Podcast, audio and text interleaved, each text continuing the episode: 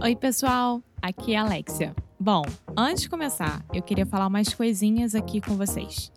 Nós estamos preparando coisas muito bacanas para 2020. Então, a cada mês nós teremos um challenge diferente, ou seja, um desafio. Pelos 12 meses do ano que vem, nós vamos ter desafios sobre temas específicos que vão te ajudar a melhorar o seu inglês. Por exemplo, nós vamos ter challenges sobre phrasal verbs, sobre prepositions e como aprender gramática sem precisar usar livros didáticos. Vai ser muito legal, a gente está super animado com isso e queremos muito, muito, muito que você participe. Então, se você é sério com o seu inglês, você deve participar dos challenges. Para saber mais sobre esse e muitos outros assuntos, vá lá no inglêsnicru.com. Ok, now on with the show.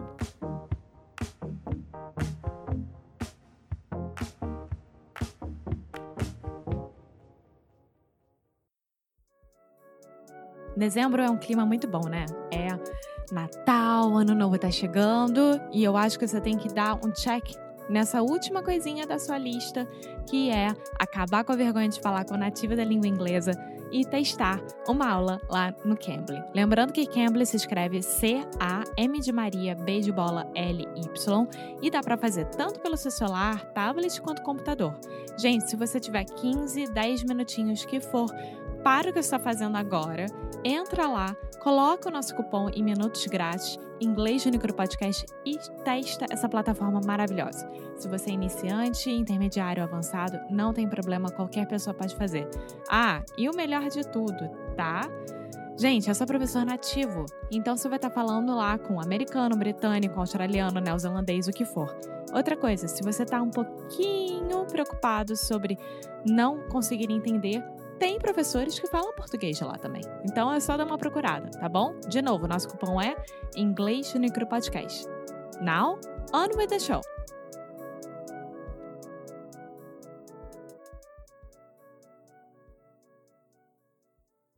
Hello, hello, hey guys, and welcome to another episode of Inglês no Rádio. My name is Foster. I am here with. Hello, Alexia. Hey, Alexia, how are you? I'm fine. What about you? I'm great. It is a kind of overcast Saturday afternoon, and we are here recording podcast. Yes, we are because we love you people. We love you people. I don't know what day you will be listening to it, but we never stop. The podcast never stops. The show must go on. Yes, so today we are continuing talking about TV Mhm. and TV shows. Yes. And do we have a specific show that we are talking about today, Alexia? Yes. What is it? Jack Ryan. Jack Ryan. awesome. Yeah, so Jack Ryan is there are two seasons of Jack Ryan. It is a series that is originally based on a series of books by Tom Clancy, a famous American author that writes a lot of spy, espionage, thriller type things. Things that we love. Things that Alexia especially loves. But Alexia, what did you think about the show? Did you like it? How do you feel? so we started to watch the first season. Actually, it's on Amazon Prime, right? Yes, I believe so. Yeah. And we couldn't stop watching the first season. It was so, so good. And I think we we watched two episodes per night, more or less. yes, it is definitely a binge worthy show. it's like the Bourne Ultimate. The Bourne trilogy. Yeah. Yeah. Like More the Bourne. Identity, the Bourne Ultimatum, those things. Yeah. Yeah, it's pretty similar to the Jason Bourne movies. Do you understand when I say the word binge worthy? I think I do, but I don't know actually what. Do you understand the word binge? No. R- uh, Like that, no. But maybe if you're saying a phrase, I will. So we can use this in a few different phrases. For example, Alexia and I are on a Jack Ryan binge right now. Mood. Mm, not quite. Okay. So to binge on something or to go on a binge means that you are excessively consuming something. Ok. So I believe you would say maratona for TV shows. Sim, quando a gente maratona ou, enfim, tá maratonando. Yeah. So a marathon, normally when we are talking about shows, we would say, Oh, I'm on a Game of Thrones binge right now, or I'm binging on Game of Thrones. But you can also use the word binge, and it's probably most common to talk about binging in reference to consuming food or alcohol. Uhum. like binge drinking that is referring to normally when university students drink way too much in too little time. But can you do bench for a lot of consuming like clothes or You could say binge things. shopping. Yeah. yeah. Yeah, pretty much an excessive consumption of of anything. okay. Cool. So, Jack Ryan, opinions, things you liked, things you didn't like, perhaps a little bit of background. The main character is Jack Ryan, naturally.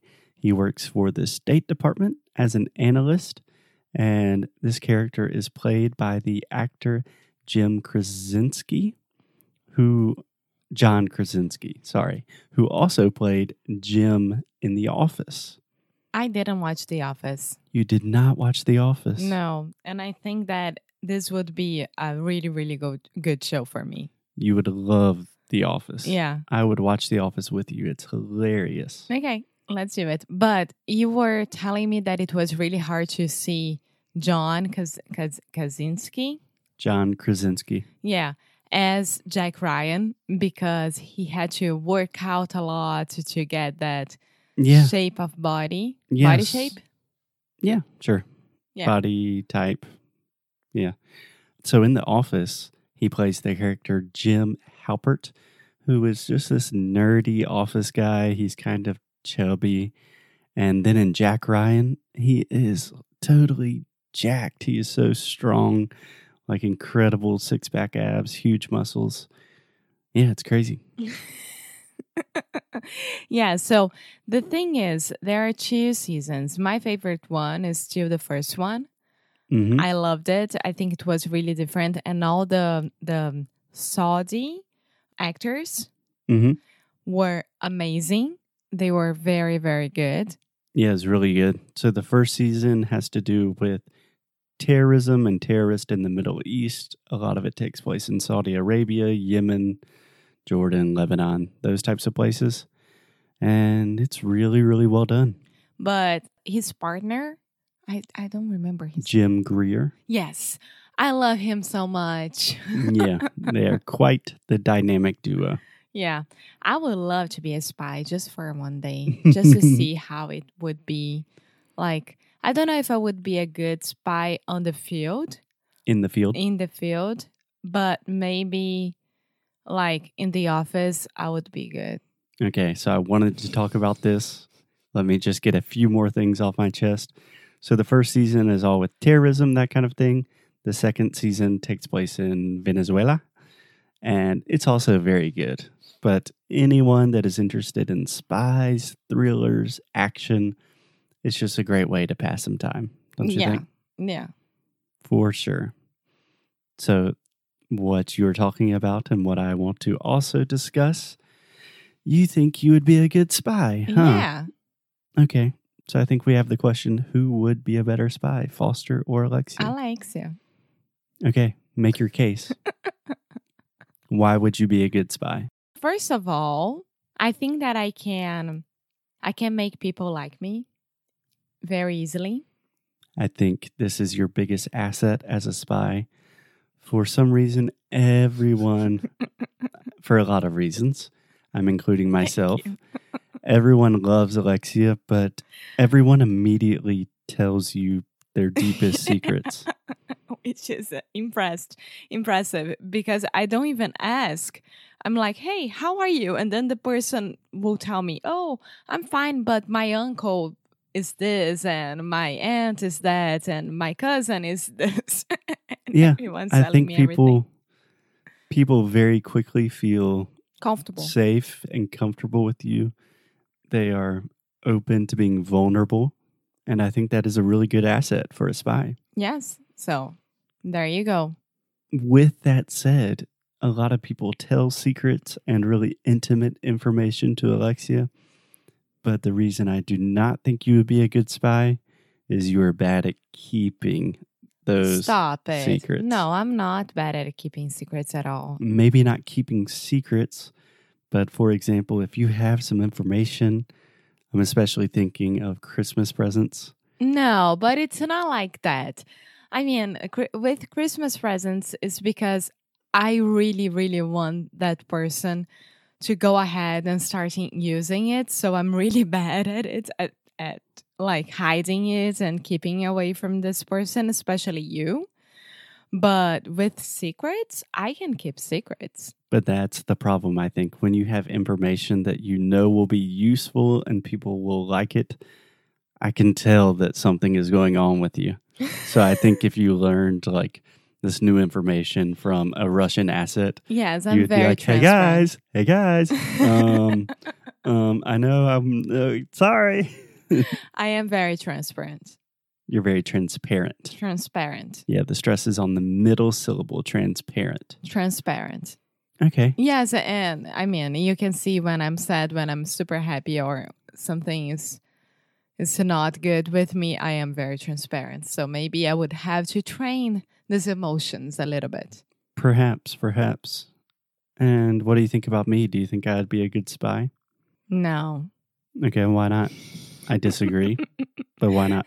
I think that you get really, really anxious when something important is really happening. And you wouldn't know what would be best to do first. Like if you have a mission and you have to complete this mission, but of course something would happen in the middle of it and it would have to change turns. Like, I'm good at changing turns. I'm dynamic, adaptable. I am as well. So you said I would get anxious. I disagree because I am a very anxious person, but normally I get anxious about things that are not very important or urgent. But when things get really serious, I normally keep my calm. I keep cool. But so do I. I'm very I'm good making my case here. This is for me. So I think I would keep calm. I think another asset for me as a spy is I'm a very quiet person, so I go unnoticed. no, me too. Mm, I think I am more quiet and more un- less noteworthy. I don't know. Maybe you would be better on the field. In the oh field. my god! I just said on or in. In the field. You correct me to on. No, Mm, nope. You say Okay. made the same mistake twice. I think you would be better in the field, and I would be better in the office. I don't know about that. I do think I would be good in the field. Another positive thing in my direction is I kind of have a universal physical appearance. So most countries that I've traveled to, you can't really tell where I'm from. I'm relatively I'm kind of tan, I'm dark skinned. You can't tell if I'm No, you're not dark skinned. in the summertime. Uh, so I am. Am I as well? Yeah, but I'm saying I could be from Brazil, I could be from the United States, I could be from Portugal, I could be from Lebanon. I fit in in a lot of places. I'm under the radar. I think that I do as well. I can as well. Yeah, but you as an analyst in an office setting, I just don't see that working too well. What? Give me the information and I'll make it happen. Make what happen? All the the the, the information that you just gave me and I'll make it happen. Like where is gonna be the next reunion of those terrorists or anything like that. So I would be better doing that. You'd be good at setting up parties for the terrorists. No, discovering where they would be. Okay. I'm very good at stalking as well. All right. So CIA, NSA, Interpol, anybody that's listening right now, you have two applicants, two very qualified candidates. If you're interested, just send an email to hi at inglesnuecru.com. Also, my biggest asset is that I have the passport from South America and Europe. So, excuse me. Yeah, it doesn't really matter because I have the Yes, it United. States passport, and when you get does. that diplomatic Yes, immunity, you are good to go. As you guys can see, we will probably spend the rest of the day arguing about who would be the better spy. But yeah, would. I think that's it. I think we should leave it here today. Damn, Alexia. and I hope you guys have a wonderful day, and we will talk to you tomorrow. Bye. Hashtag Alexia. Muito obrigada por ter escutado mais um episódio aqui do nosso Inglês de Necro Rádio. Como sempre, vou pedir para você deixar sua review, deixar o seu e-mail no nosso site inglesdenecru.com, ficar de olho nas novidades que a gente sempre manda, nossos recursos grátis, enfim, todas as novidades que a gente puder, a gente vai estar compartilhando com vocês, principalmente por e-mail. Então, é isso. Eu quis aqui dar esse recado. Como sempre, obrigada pelo suporte e a gente se vê no próximo episódio, tá bom? Bye!